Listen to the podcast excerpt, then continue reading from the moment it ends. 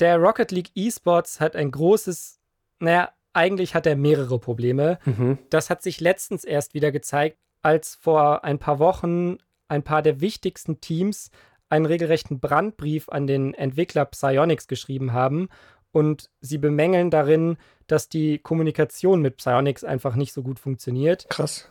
Und dieser Brief ist eigentlich nur die Spitze des Eisbergs, denn Probleme hat die Rocket League E-Sport-Szene schon sehr viel länger. Und welche sind das?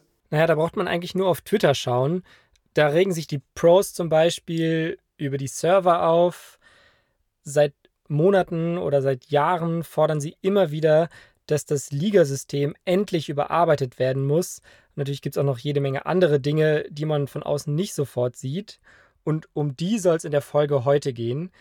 Denn neben den Teams und den Spielern gibt es noch jemanden, der sich fragt, wie lange das noch so weitergehen kann. Und das bin ich. Mhm. Denn eigentlich verstehe ich nicht, warum Rocket League nicht schon seit Jahren Top-Tier-E-Sports ist. Meiner Meinung nach ist die Spielidee einzigartig. Sie ist super leicht verständlich. Ich kann auch meine Mama vor den Fernseher setzen, wenn dort Rocket League liefe und sie wird es sofort verstehen. Die Partien sind kurz und spannend. Zumindest wenn wir beide nicht spielen. Und deshalb habe ich zwei der besten deutschen Pros für die Folge heute gefragt, was eigentlich das Problem des Spiels ist und was man dagegen tun kann. Und damit willkommen zu Unmuted, dem Podcast von WDR und Funk über die Hintergründe aus der Welt des E-Sports. Mein Name ist Yannick Hannebohn. Und ich bin Caspar von Au. Für die Folge heute haben wir zwei der besten deutschen Rocket League Pros erzählt, welche Dinge ihrer Meinung nach im Counter-Strike E-Sports besser funktionieren als in Rocket League. Wir haben darüber gesprochen, warum sie trotzdem bei Rocket League bleiben, obwohl sie so frustriert sind. Und ganz am Ende haben die beiden noch einen Tipp für euch, was ihr gegen Niederlagenserien tun könnt. Auch ganz unabhängig von Rocket League. activated. Unmuted, heute mit Freaky und Tigre.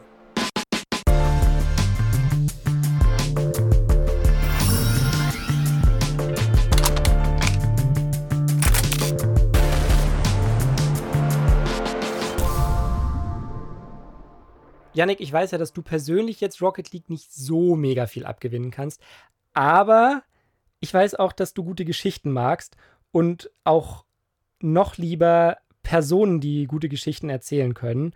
Und Da lass mit mir reden. deswegen möchte ich dir jetzt Freaky und Tigre vorstellen. Wer sind denn die zwei? Freaky oder Sandro Holzwart ist eigentlich einer der Pros, die von Anfang an im Rocket League Esports mitmischen. Er ist 23 Jahre alt und spielt derzeit für das Team Veloce Esports in der RLCS in der höchsten Rocket League Liga. Und dann habe ich noch mit Tigre gesprochen oder im echten Leben Mike Hoffmann und den kennst du ja auch schon. Genau, den habe ich in Berlin getroffen, weil er ja auch in Berlin wohnt. Und wir sind zusammen ins Studio gegangen und dann hast du über Leitung das Interview geführt. Es war auch absurd für mich, weil ich ja nur die Produktionshilfe war. Aber hat auch schon ein bisschen Spaß gemacht, oder? Ja, nee, eigentlich nicht. Eigentlich nicht? Na gut, aber dann wird es dir jetzt umso mehr Spaß machen, dieses Interview, das du ja noch gar nicht kennst, obwohl du quasi dabei warst, anzuhören.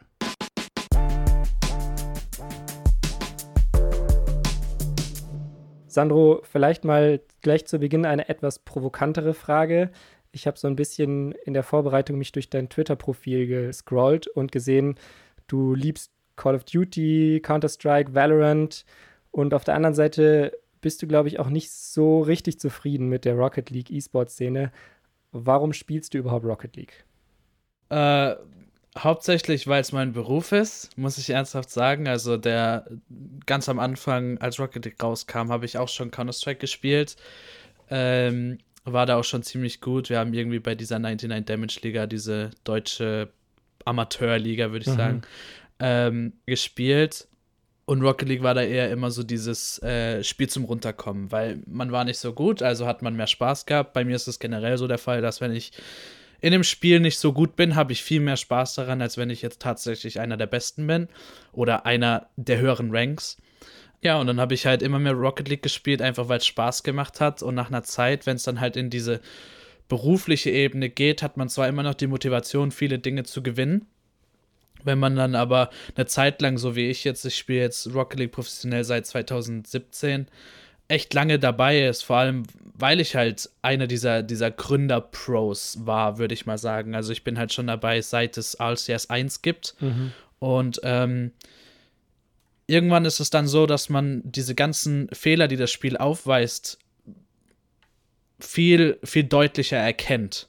Das ist ja auch bei anderen Spielen so wie bei FIFA, wo die ganzen äh, Pro-Spieler einfach nur die Bugs ausnutzen, um äh, gute Ergebnisse zu erzielen. Und ähm, klar, in Rocket League geht das so jetzt nicht in dem Sinn, aber man weiß halt, was äh, die Firma hinter Rocket League falsch macht. Man weiß ähm, viele Dinge bezüglich T äh, Turnierorganisation, die nicht so ganz rund laufen, wo die mhm. meisten Leute, die einfach nur auf Twitch zuschauen, gar nicht mitbekommen.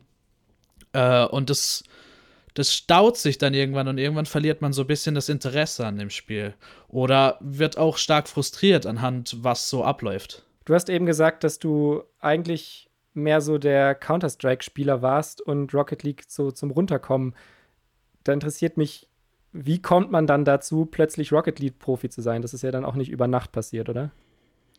Uh, nein, logisch nicht über Nacht. Ich habe halt einfach ähm, wie es in jedem Spiel so ist, Counter-Strike, ich habe es viel gespielt. Irgendwann denkt man sich so, man, man, könnte immer mal was Neues probieren. Also habe ich immer mehr Rocket League gespielt, immer mehr mit Freunden und habe halt schnell herausgefunden, dass ich viel schneller lerne als meine Freunde.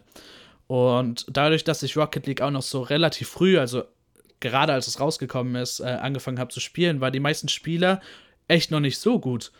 Und mhm. ähm, da kam es dann relativ schnell zustande, dass ich halt einer der besten Ranked-Spieler war.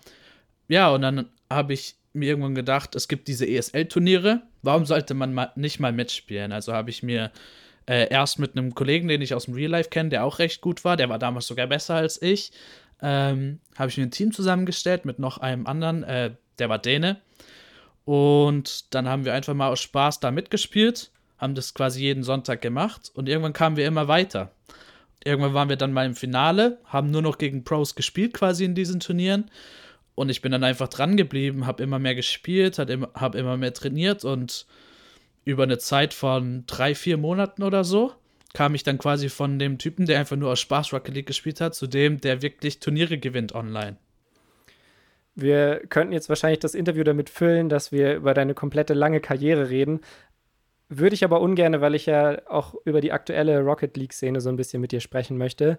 Deswegen lass uns das mal vielleicht mal so ein bisschen kurz zusammenfassen. Du bist dann, äh, warst Spieler bei Renault Vitality, was so, glaube ich, eins der krassesten Teams ist überhaupt. Bist, hast dich dann so ein bisschen unschön aus dem Team verabschiedet oder wurdest verabschiedet, bist quasi aus der RLCS abgestiegen in die zweite Liga, in die RLRS, richtig? Was war so in deiner langen Karriere das krasseste Spiel, was du je gewonnen hast? Das ist schwer zu sagen. Es gab viele kleinere Erfolge, viele.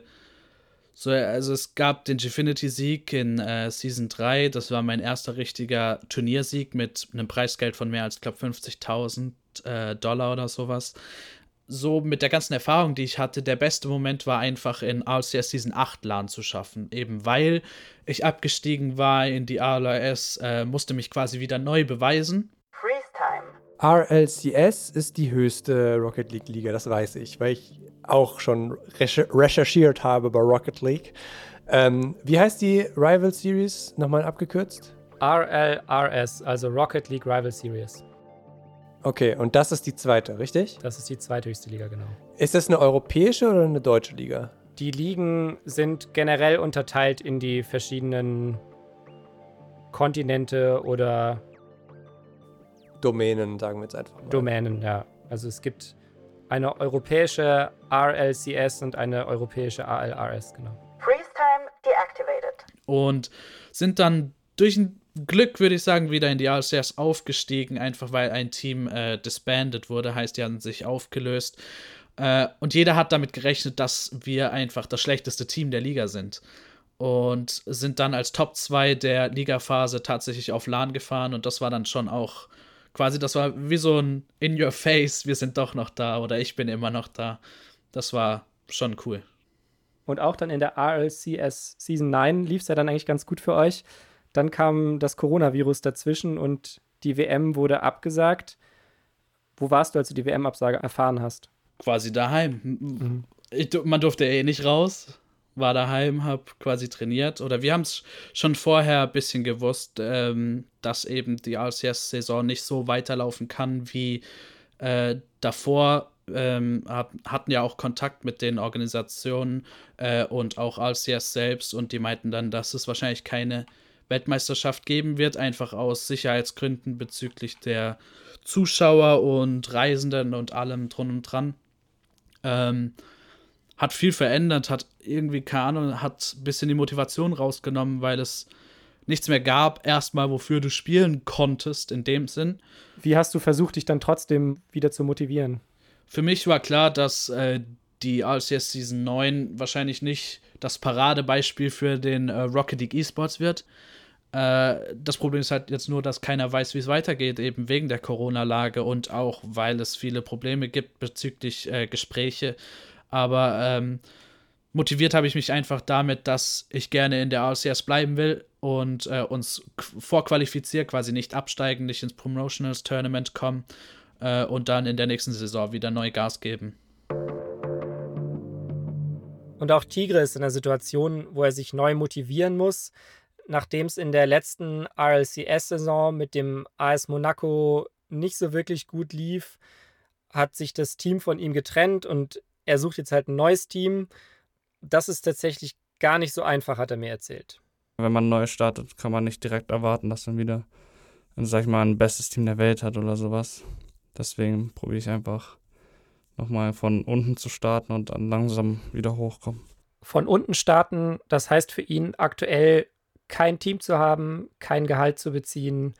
Im Prinzip ist das Leben als Rocket League-Profi nur dann möglich, wenn man in der obersten Liga oder zumindest in der zweithöchsten Liga spielt. Ohne Assist ist halt, hast du einfach nichts und das ist halt das große Problem. Und es ist halt immer schwerer, da reinzukommen. Und es kann sein, dass man zum Beispiel die ganze Zeit so glücklich im ACS-Team ist, kriegst richtig gut Gehalt, hast gutes Leben, hast dir so aufgebaut und so. Zum Beispiel, keine Ahnung, vielleicht, vielleicht hast du eine neue Wohnung, ziehst aus und auf einmal, wenn du nicht mehr ACS bist, hast du auf einmal kein Einkommen mehr. Wie viel Gehalt Tigre als Rocket League-Profi bisher verdient hat, darüber möchte er nicht reden. Aber es gab ja, wie schon am Anfang erwähnt, vor ein paar Wochen diesen Brandbrief, den die wichtigsten Teams in Rocket League an den Entwickler an Psyonix geschrieben haben. Und ich habe die beiden gefragt, warum sie das wohl gemacht haben. Ja, das Ding ist, sag mal, es ist halt besonders für Organisationen, sag mal, in Rocket League auch mit der Psyonix und so im E-Sports-Bereich du tappst einfach komplett im Dunkeln. Du hast. Also ich habe keine Ahnung, was die jetzt machen wollen. Ich weiß noch nicht mehr, wann die nächste Season anfängt, wie die aussieht, ob es Turniere gibt. Ich sag mal, sie sagen, also es gibt so ein, sag ich mal, Pro-Discord, wo die halt, wo wir halt die Spieler mit den Devs kommunizieren, aber im Endeffekt mhm. Sagen die jetzt auch nicht wirklich was nützlich ist. Okay, wenn ich es nur so sagen darf. Also das Problem ist halt, bei anderen Spielen zum Beispiel, ich glaube Rainbow Six Siege ist ja eigentlich so auf fast ein Level mit Rocket League. Die haben halt so einen Plan gemacht, wie es aussieht mit der E-Sport-Szene vielleicht jetzt dieses Jahr und vielleicht kommendes, wie so das System ist, was für Turniere es gibt und alles. Da können sich halt die Organisationen vorbereiten und alles. Und bei uns ist es halt, dass es halt eine komplette Ungewissheit gibt, wie es weitergeht. Es gab schon vor Jahren Diskussionen über äh, die Transparenz von Psyonix und vor allem von, wie man den Rocket League Esports äh, im Hause Psyonix ähm, weitermachen will, dass man eben in diese Tier 1, Tier 2 E-Sports-Ebene reinrutscht. Klar, Rocket League ist wahrscheinlich eins des beliebtesten E-Sports, den man schauen kann, mhm. wenn, es, wenn es um äh, Hype geht, wenn es um alles Mögliche, was ähm, den Sport so ausmacht, angeht. Trotzdem befindet man sich weit hinter den Viewerzahlen äh, von, den, von den ganzen Top-E-Sports-Titeln wie CSGO, Dota 2 oder League of Legends. Preis-Money-mäßig kommt man schon langsam hin, würde ich sagen. Also die World Championship hat einen 1 Millionen Preispool. Äh, Majors in CSGO haben an sich auch nur eine Million Preispool. Es gibt halt nur viel, viel, viel mehr Turniere. Mhm. Und die, die Off-Season für CSGO-Teams ist nicht so lange logischerweise kann eine Organisation Spieler nicht drei bis vier Monate für etwas bezahlen, wo sie gar kein Turnier spielen. Ähm, das gab schon lange und ich kann mir einfach vorstellen, dadurch, dass jetzt halt eben auch die Corona-Lage dazu geführt hat, dass sie jetzt endlich mal sagen wollten, hey, wir brauchen mehr Transparenz, was Rocket League angeht und deshalb ist dieser Brief zustande gekommen. Würdest du persönlich das unterschreiben? Also bist du auch unzufrieden mit der Situation? Ja, ich kann nicht viel dazu sagen, ich bin nur der Spieler, ich mache trotzdem mein Geld. Ne? Also es ist, die Organisation hat da viel, viel mehr Probleme als ich jetzt, äh, wenn so ein Turnier abgesagt wird. Die bekommt keine ähm, Streamzeit, die bekommt kein Ansehen von den Viewern, äh, muss mich aber trotzdem noch bezahlen, weil ich einen Vertrag habe. Deshalb mhm. ist es für eine Organisation viel, viel schwieriger. Und ähm, ich hatte ganz am Anfang extremst Hoffnung in Rocket League. Also ich fand's, es ist ein sehr guter Titel für E-Sports, hat viel Motivation, das anzuschauen. Der Hype ist groß, merkt man auch vor allem auf LANs und so weiter. Und ähm, ich hätte halt einfach mehr gerne mehr Turniere, würde ich sagen. Ist halt jetzt mhm. schwer in der Corona-Lage, aber auch schon davor. Ich hätte einfach gern mehr Turniere, die nicht so ein hohes Preisgeld hatten. Äh, einfach, dass man als Spieler auch, weiß nicht, man hat mehr zu tun. Es ist nicht nur so ein einmal alle vier Monate Job, sondern man hat äh, jede zwei, drei Wochen ein Turnier, wo es sich lohnt dafür, sich vorzubereiten, äh, mit seinem Team zu, zu, trainieren und dann zu zeigen, dass man äh, sich stetig verbessern will. Ist das das größte Problem aus deiner Sicht, dass es zu wenig Wettbewerbe gibt? Meiner Meinung nach ja schon. Also es gibt viele Probleme bezüglich, dass eben diese ganzen kleineren Turniere, die auch online ausgetragen werden, die ganzen großen Teams spielen sie nicht, logischerweise, weil erstens ist das Preisgeld nicht hoch genug für die meisten Teams ähm, und zweitens äh, sind diese Open Qualifier ein extremes Problem, weil man einen schlechten Tag quasi dieser gegen ein Bubble-Team, das heißt diese Teams, die Top 20, Top 30 sind, mhm. ähm, verlieren kann. Und dann ist quasi dieses Turnier komplett weg für das RCS-Team. Und ähm, ja, die, die Consistency, die man sich einfach äh, auf, erarbeitet in RCS, mhm. die ist mit so Open Qualifiern sehr schnell vergessen. Das habe ich auch in der Vorbereitung auf unser Interview gelesen, dass du das mal wo, oder gehört, besser gesagt, dass das in einem anderen Interview schon kritisiert, dass, dass dich das stört, dass es so Tagesformen abhängig sein kann. Also du erwischt einen schlechten Tag und scheidest in einem wichtigen Turnier oder Wettbewerb aus. Da habe ich mich allerdings gefragt, das ist doch eigentlich in allen Sportarten so, dass es tagesformabhängig ist. Äh, das stimmt schon.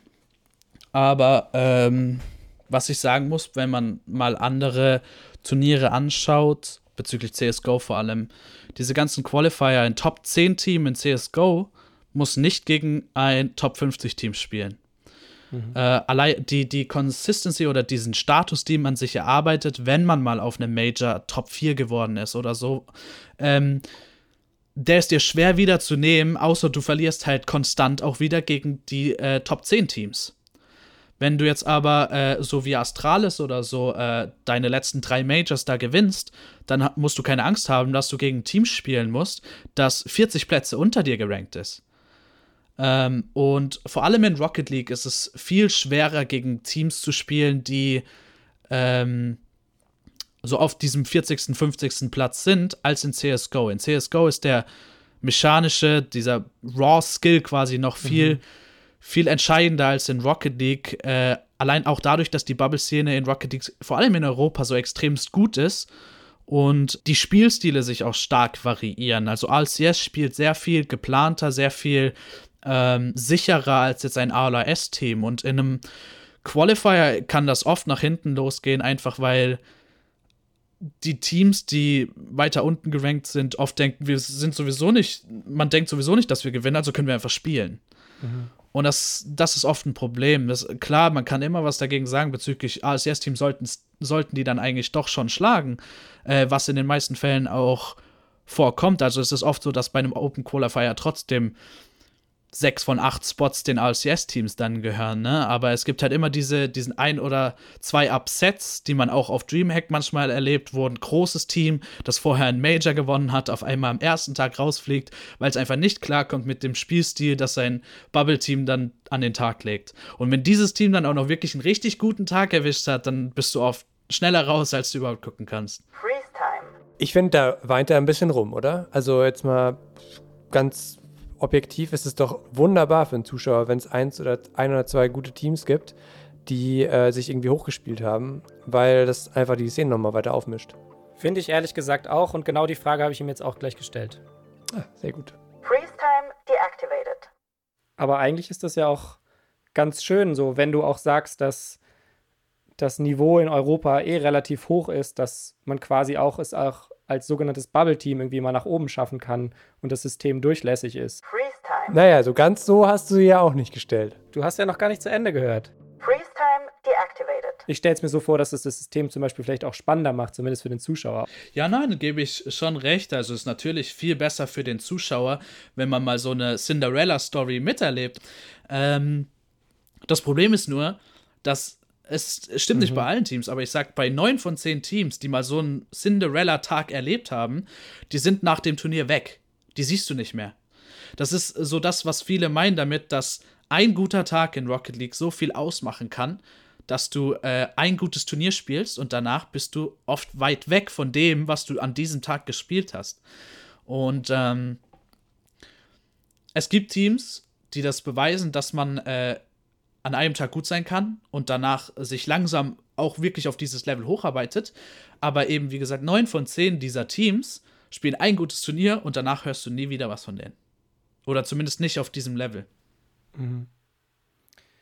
Du sagst, es braucht mehr Wettbewerbe allgemein und diese Wettbewerbe müssen so gestaltet sein, dass die Teams, die konstant gut spielen, dafür mehr belohnt werden.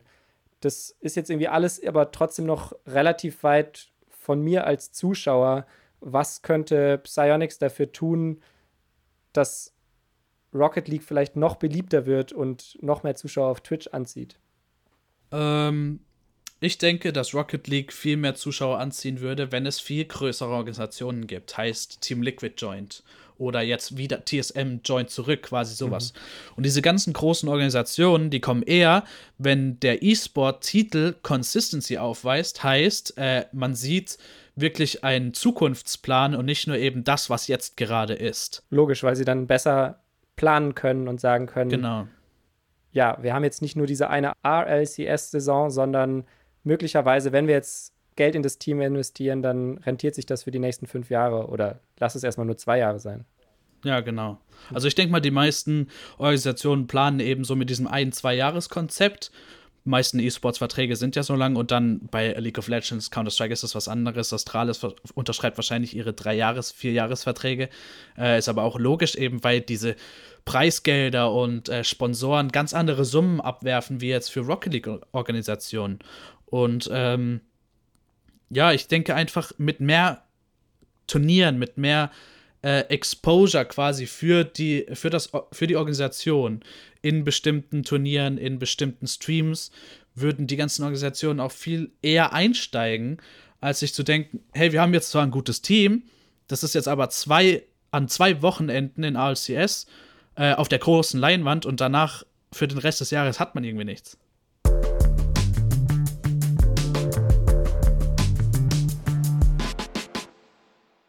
Jetzt ist vor ungefähr einem Jahr Epic Games bei Psyonix eingestiegen. Was hat das verändert? Ich weiß es nicht. Also für die, für die meisten Spieler hat das irgendwie gar nichts verändert, denke ich mal. Äh, in Rocket League, die schon davor gespielt haben. Für uns Pros, der einzige Unterschied, der jetzt war, ist, dass wir von Epic bezahlt werden, anstatt von Psyonix. Aber das war's auch. Wie, der wird von Epic bezahlt? Der gehört doch nicht zu Epic, der hat doch ein eigenes Team. Er meint, dass die Preisgelder von Epic Games gesponsert werden und nicht von Psyonix. Ah, und der bekommt aber direkt Überweisungen von Epic Games. Ja, wenn er Preisgeld gewinnt, zum Beispiel in der RLCS, dann bekommt er eine Überweisung von Epic Games. Und sein Gehalt bekommt er aber von seinem E-Sports-Team Veloce E-Sports und die sitzen in UK. Und muss er was von dem Preisgeld abgeben an die Teamorganisation? Das weiß ich nicht, das habe ich ihn nicht gefragt. Das handelt jedes E-Sports-Team anders. Ich würde aber hoffen, dass es nicht so ist, weil meine persönliche Meinung ist eigentlich, dass das Preisgeld für die Athleten da sein sollte und das Team sollte sich eher über Dinge wie Sponsoring und solche Sachen finanzieren. Freeze time deactivated. Hattet ihr euch da mehr erhofft? Also ich denke, viele haben sich mehr erhofft, ja. Viele hatten sich mehr Turniere, mehr Preisgeld erhofft. Das, das Preisgeld ist ja auch an sich ein bisschen gestiegen für die meisten Turniere, die es gibt. Aber weiß nicht. Also es gab so viele Leute, die gesagt haben, Epic wird das Spiel ruinieren. Das ist zum Glück nicht eingetreten. Aber an sich hat Epic jetzt auch nicht wirklich was für Rocket League bisher gemacht. Kann ja sein, dass es noch kommt, aber also ich habe davon nichts mitgekriegt. Ja, Epic Games ist zumindest bei Fortnite auch, glaube ich, nicht gerade für seine glückliche Kommunikation bekannt. Zumindest hatten wir ähm, hier bei uns im Podcast eine Folge mit dem Fortnite-Profi Chinken und der hat auch gesagt, dass er ja, er hofft, dass irgendwann eine WM angekündigt wird. Das war im Januar und wusste aber von nichts bis dahin. Ich weiß gar nicht, ob die da mittlerweile mehr bekannt gegeben haben, aber ja, es scheint, scheint ein Problem zu sein, was nicht nur Psyonix betrifft mit der Kommunikation. Ja. Jetzt die große Preisfrage. Glaubst du denn überhaupt, dass Rocket League als Spiel das Zeug hat zum großen Top-Tier-E-Sports-Titel? Äh, als Spiel schon, ja, garantiert, denke ich. Es ist einfach. Es ist extrem spannend, Pro-Spiele anzuschauen, muss ich sagen. Vor allem für Spieler, die eigentlich nicht auf diesem Level spielen. Das ist eben wie im Fußball auch. Äh, die ganzen äh, älteren Herren, Mitte 40, Mitte 50, äh, schauen sich die Bundesliga auch lieber an, als auf dem Bolzplatz kicken zu gehen, ne? Würde ich jetzt mal sagen. Ähm, und es ist halt einfach nur das Problem, dass Rocket League ganz am Anfang eben so ein kleines Spiel war, was eben nicht so viel Preisgeld reinhämmern konnte, wie Epic das bei Fortnite gemacht hat. Fortnite ist nur aus dem Grund ein Tier 1 E-Sports, weil eben es so einen Hype hatte, allein durch Ninja und Tfue und wen es dann noch alles gibt. Und weil Epic halt wirklich allein schon ins erste Turnier, was weiß ich, 10 Millionen reingepumpt hat oder sowas. Rocket League hat jetzt vor kurzem erst die 10 Millionen All-Time Price Money geknackt und das Spiel gibt es schon seit vier Jahren. Ja. Und glaubst du, dass die Zeit gegen Rocket League läuft? Ich meine, jetzt kommt am 2. Juni Valorant auf den Markt. Könnte auch, oder ich sehe da zumindest gute Chancen, dass Valorant ein Top-Tier-E-Sports-Titel wird. Also ganz am Anfang, als Apex rauskam, hat ja auch jeder gesagt, hm, Apex wird Rocket League ablösen, als eben dieses beste Spiel, was eben nicht im Tier 1 E-Sports ist. Ähm, das ist nicht eingetreten. Ich denke, Rocket League, wenn es so weitermacht, wie es im Moment läuft, wenn dann die Corona-Krise vorbei ist und diese Turniere so, wie sie waren, bleiben, wird sich Rocket League auf dem Level halten, wo es gerade ist. Es wird aber niemals in diesen Tier 1 E-Sports äh, reinkommen. Und Valorant ist halt eben quasi dieses CSGO Replacement-Spiel, was äh, ich glaube Riot äh, versucht zu benutzen, um eben CSGO den Rang abzunehmen. Äh, ich kann mir gut vorstellen, dass Valorant sehr viel Beliebtheit, das hat er jetzt schon sehr viel Beliebtheit äh, bekommt, was auch den E-Sports-Bereich dann angeht. Äh, und ja, Riot generell hat ganz andere Mittel, als jetzt Psyonix am Anfang hatte. Deswegen, also damit Psyonix wirklich ein Tier 1 E-Sports wird, muss es einiges verändern. Was sie da verändern, kann ich nicht sagen, aber sie müssen vor allem den Pros viel mehr Zukunftsmöglichkeiten anbieten. Weil, wenn man mal guckt, äh, die, die, gut, Counter-Strike gibt es schon viel länger, aber die Preisgelder, die Top 10 Teams in CSGO gewinnen und die Preisgelder, die Top 10 Teams in Rocket League gewinnen, das sind, das sind Welten. Also das ist wirklich. Und dabei sind die Turniere nicht mal preisgeldmäßig so viel mehr. Es ist, es ist einfach nur die Konstanz an Turnieren, die, äh, wo man dann sagt, äh, das und das Team, die spielen tatsächlich für ihren Lebensunterhalt. Es gibt halt eben im Monat zwei Turniere und nicht nur alle sechs Monate eins. Ja. Also zusammenfassend lässt sich sagen, es gibt viel zu kritisieren, aber du glaubst trotzdem nach wie vor daran, dass Rocket League irgendwann noch durchstartet oder zumindest, so wie du es auch von den Turnieren forderst, dass es einfach konsistenter wird. Ja, genau. Also ich denke, dass da noch Luft nach oben ist und dass Psyonix irgendwann auf die Idee kommt, da auch eine Leiter zu nehmen und hochzuklettern. Jetzt haben wir sehr viel darüber geredet, was Psyonix anders machen sollte. Was können denn die Rocket League Profis machen, um die Probleme bei Rocket League anzugehen?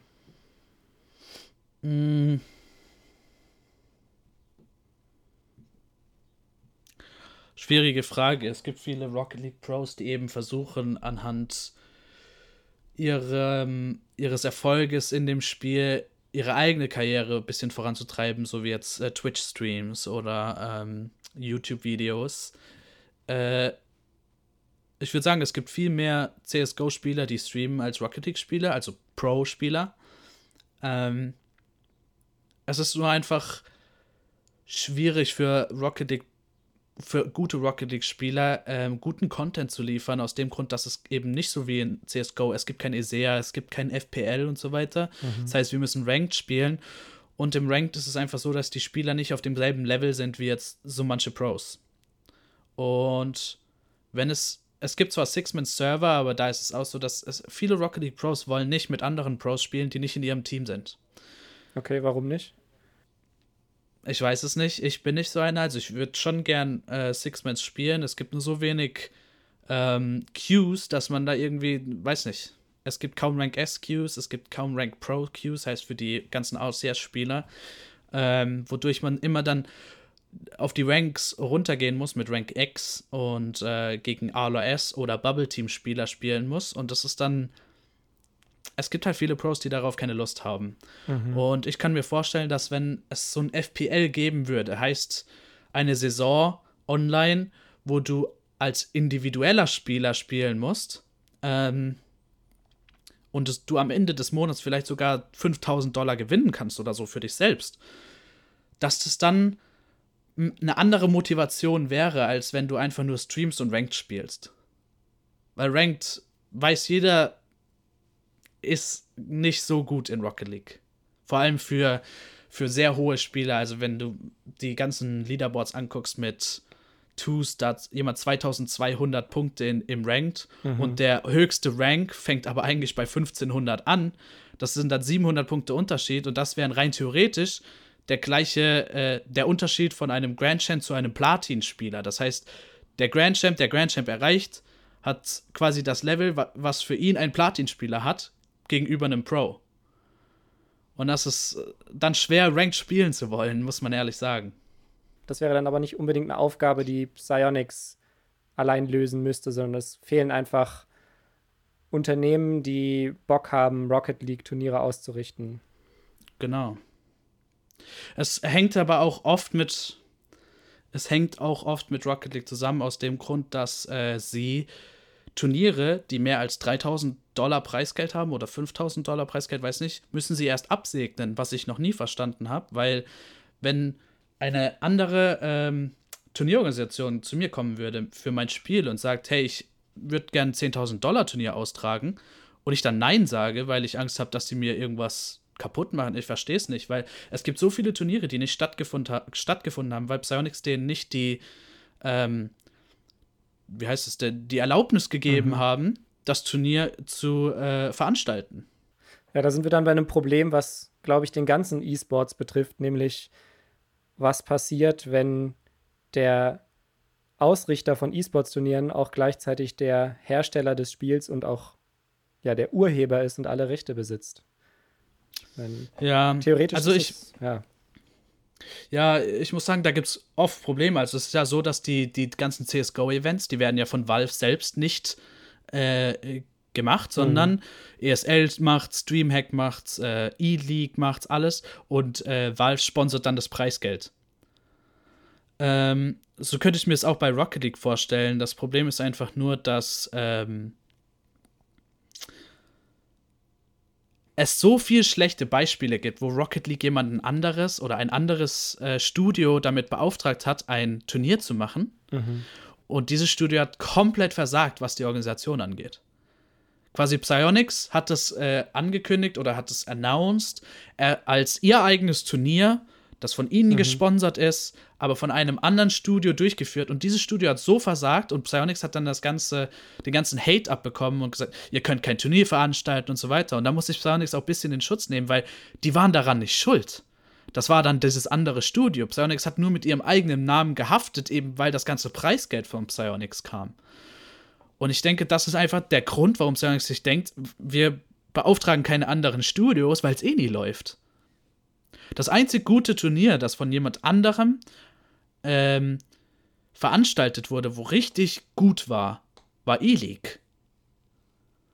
Die E-League äh, in Atlanta, da gab es zwei Seasons, glaube ich. Einmal nach RCS Season 4 und einmal nach RCS Season 6 oder so. Das Turnier war beide Male extremst gut. Es gab kaum Probleme. Ähm, Teams waren zufrieden, Organisationen waren zufrieden, Twitch war zufrieden generell, also was auch die, die Laufzeit der Streams und so weiter angeht. Das war alles perfekt, aber dann gab es so Online-Turniere, wo man sich gedacht hat, ja toll, Psionics hat das gesponsert, veranstaltet das und dann macht jemand anderes. Und dann siehst du da Tweets von Pros, einer nach dem anderen, die sagen, was ist das für ein schreckliches Turnier? Und warum wurde die E-League nicht fortgesetzt? Ähm, ich denke mal, die wollten das machen, ging aber nicht wegen Corona jetzt. Und ähm,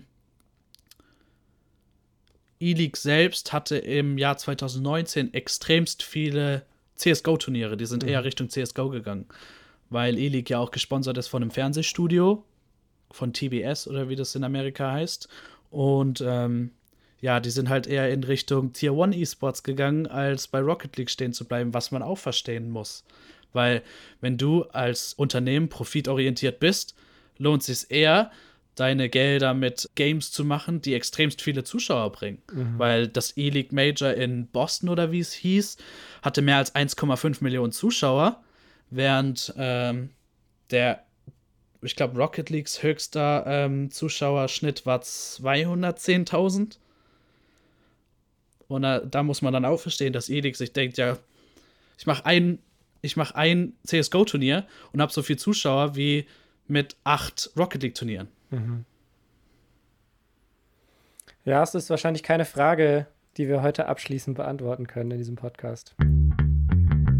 Yannick, bevor wir jetzt gleich von Freaky und Tigre hören, wie die beiden eigentlich mit Niederlagenserien umgehen, wie kriegen wir dich denn jetzt dazu, dass du dir in Zukunft mal Rocket League anschaust? Ich habe da auch während des Interviews, während des Hörens nachgedacht. Und ich würde mich da, glaube ich, am ehesten an die Shocks-Folge erinnern, vielleicht auch, weil sie noch so präsent ist.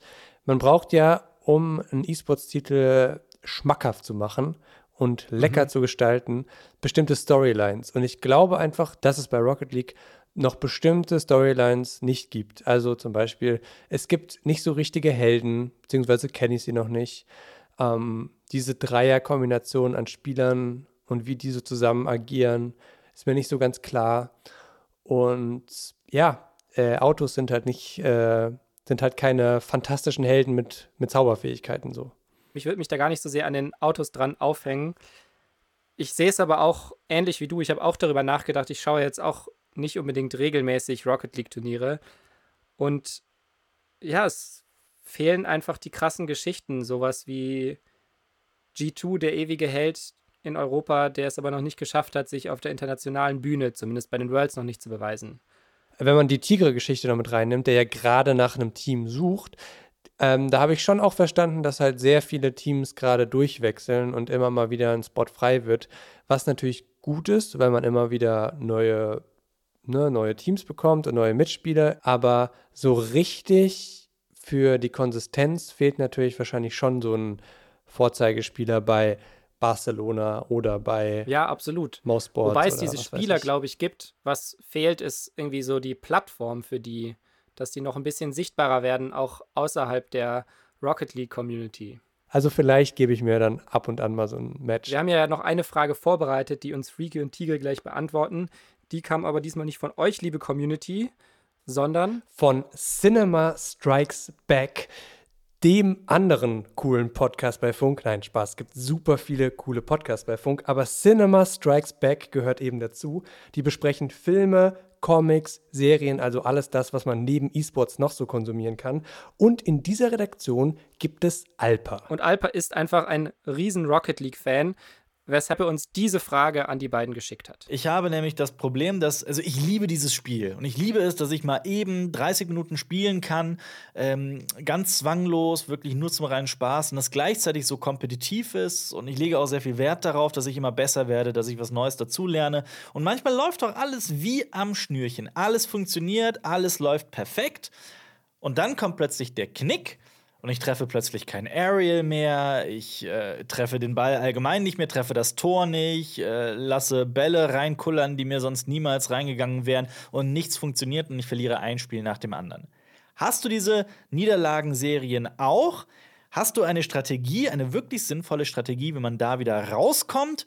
Und diese Frage will ich nicht nur auf Rocket League bezogen beantwortet haben, sondern auch aufs Leben. Also natürlich, also ich habe auch immer selber, sag ich mal, manchmal, man hat so Tage, wo es einfach läuft und manchmal, wo es einfach nicht läuft. Und ich habe mir halt selber, sag ich mal, so einen Plan gemacht, wie man halt, sag ich mal, probiert, konstant gut zu spielen. Das dann halt, also für mich ist es zum Beispiel wichtig, dass man jeden Tag ungefähr gleich viel spielt. Die Antwort auf die Frage ist ganz einfach. Im ganzen Leben gibt es Dinge, die man macht, die in den ersten 30 Minuten funktionieren und danach nicht mehr. Und das hat einfach damit zu tun, dass jede, jede Sekunde, vor allem in Spielen oder im Sport, äh, jede Entscheidung, die du triffst, die dein Gegner trifft, die dein Teammate trifft, ähm, den Ausgang eines Spiels schnell beeinflussen kann. Und manchmal ist es halt einfach gut, gleich mal eine Pause zu machen. Wenn man einfach, sag ich mal, gerade läuft gar nichts, nimmt man sich vielleicht einmal einen Tag Pause, spielt vielleicht was anderes. Keine Ahnung, kommt man ein bisschen runter und dann ist ein neuer Tag und dann ist man frisch und dann kann es auch auf einmal alles wieder weg sein und dann spielt man auf einmal wieder besser. Und dann auch nicht direkt in ein Match, sondern spielen ein bisschen Freeplay, heißt den Trainingsmodus. Ähm, versuch das, was du im Spiel davor ähm, quasi verkackt hast, zu trainieren äh, und dann in einem, in einem neuen Spiel reinzugehen und genau eben diese Fehler zu vermeiden. Ranked ist oft so, dass man gerne gewinnen will. Was man aber eigentlich machen will, ist besser werden. Und besser wird man oft nur, wenn man verliert und eben nicht gewinnt. Das war's von uns. Wir sind bald mit einer nächsten Folge wieder da. Ich kann nicht verraten, um was es geht. Ist noch geheim. Aber es wird auf jeden Fall großartig. Ihr findet uns zwischenzeitlich, Kasper. Auf Discord und den Link dazu findet ihr in der Beschreibung für diese Folge oder auch auf Twitter at unmuted-esports. Wir sind raus. Bis die Tage. Ciao. Bis dann.